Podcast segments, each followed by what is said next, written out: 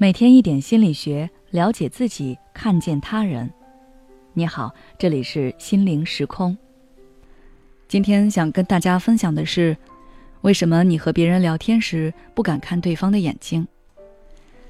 昨天晚上我在地铁上百无聊赖的时候，听到了旁边一对母子的谈话。那位母亲一直在批评自己的孩子，说他不礼貌。而他所说的不礼貌，是指他儿子在和人说话的时候不看对方的眼睛，总是低头看着地面，或者随意瞟着周围的事物，眼神也不聚焦，给人一种非常散漫、不尊重人的感觉。听完了全程，我看了一眼那个男孩，他大概十五六岁的样子，看起来非常安静。注意到我的目光后，他快速地瞥了我一眼，然后立刻低下头去。看到他的表现，再结合他母亲说的话，我猜测他很可能有对视恐惧症。对视恐惧症是一种常见的社交恐惧，在我们的生活中有这样一类人，他们害怕和别人对视，不仅陌生的目光会让他们感到恐惧，就连朋友、家人的目光，他们也害怕。当他们和别人四目相对时，他们会立刻转移视线。与此同时，他们还可能会出现一系列的生理和心理反应，比如手脚冒汗、心跳加快、紧张、焦虑等等。因此，有对视恐惧的人平时不敢在人多的场合说话，也会试图避免一切眼神接触。而他们之所以害怕和别人产生眼神接触，一方面是因为他们害怕别人发现自己的不同。这个不同主要是指他们认为自己身上带有一些难以启齿的特征，害怕被别人发现。比如说，我曾经接触过一个有对视恐惧的人，他之所以不敢和我进行眼神交流，就是因为他害怕我注意到他的眼部缺陷。他的思维是这样的：只要他不看我，我就不会看他，自然也就不会关注到他外貌上的缺陷。还有一点就是。因为他不和我对视，所以即使我因为看到他外貌上的缺陷而表现出惊讶或嫌恶的表情，他也看不到，就不会因此而受伤。这些想法能暂时缓解他因为外貌而产生的自卑，提升他的安全感，所以他总是避免和别人产生眼神接触。另一方面，是因为他们担心自己的眼神会被人误解。不知道大家有没有过这种经历，就是你转头面无表情的看了别人一眼，你那一眼可能是习惯使然，没有什么特殊意味。但是对方在接收到你无意的眼神后，却勃然大怒，认为你是在朝他翻白眼，然后你就要因为这莫须有的事情去辩解。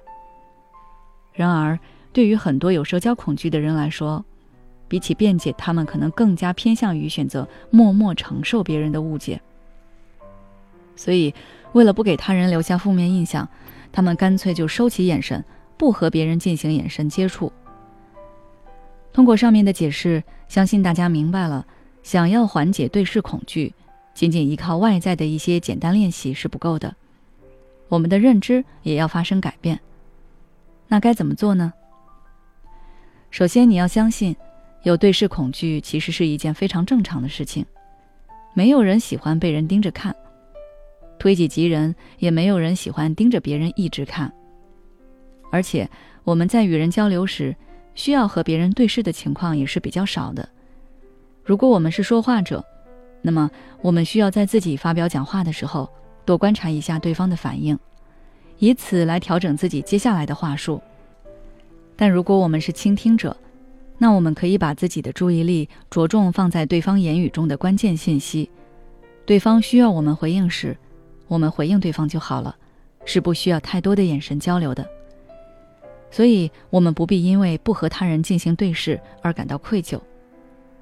这里也要补充告诉大家，一般我们与人交流时是不太会去看对方眼睛的，你只需要看对方鼻子的三角区附近就可以了。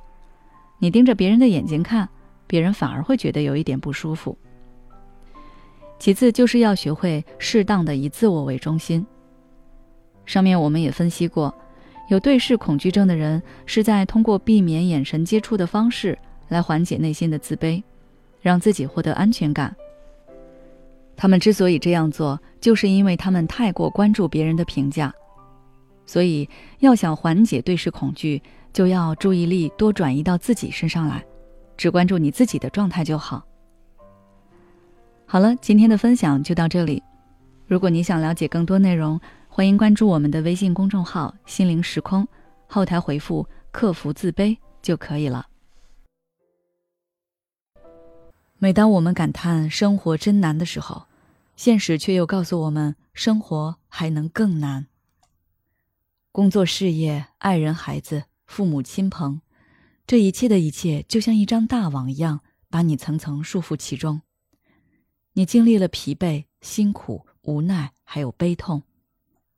如果你只是一个人默默承受，那你迟早会崩溃。心灵时空组建了专业的心理救援队，每位咨询师都拥有超过二十年以上的咨询经验。只要你需要，我们就在。微信关注“心灵时空”，后台回复“咨询”，就可以体验十五分钟心理清诊了。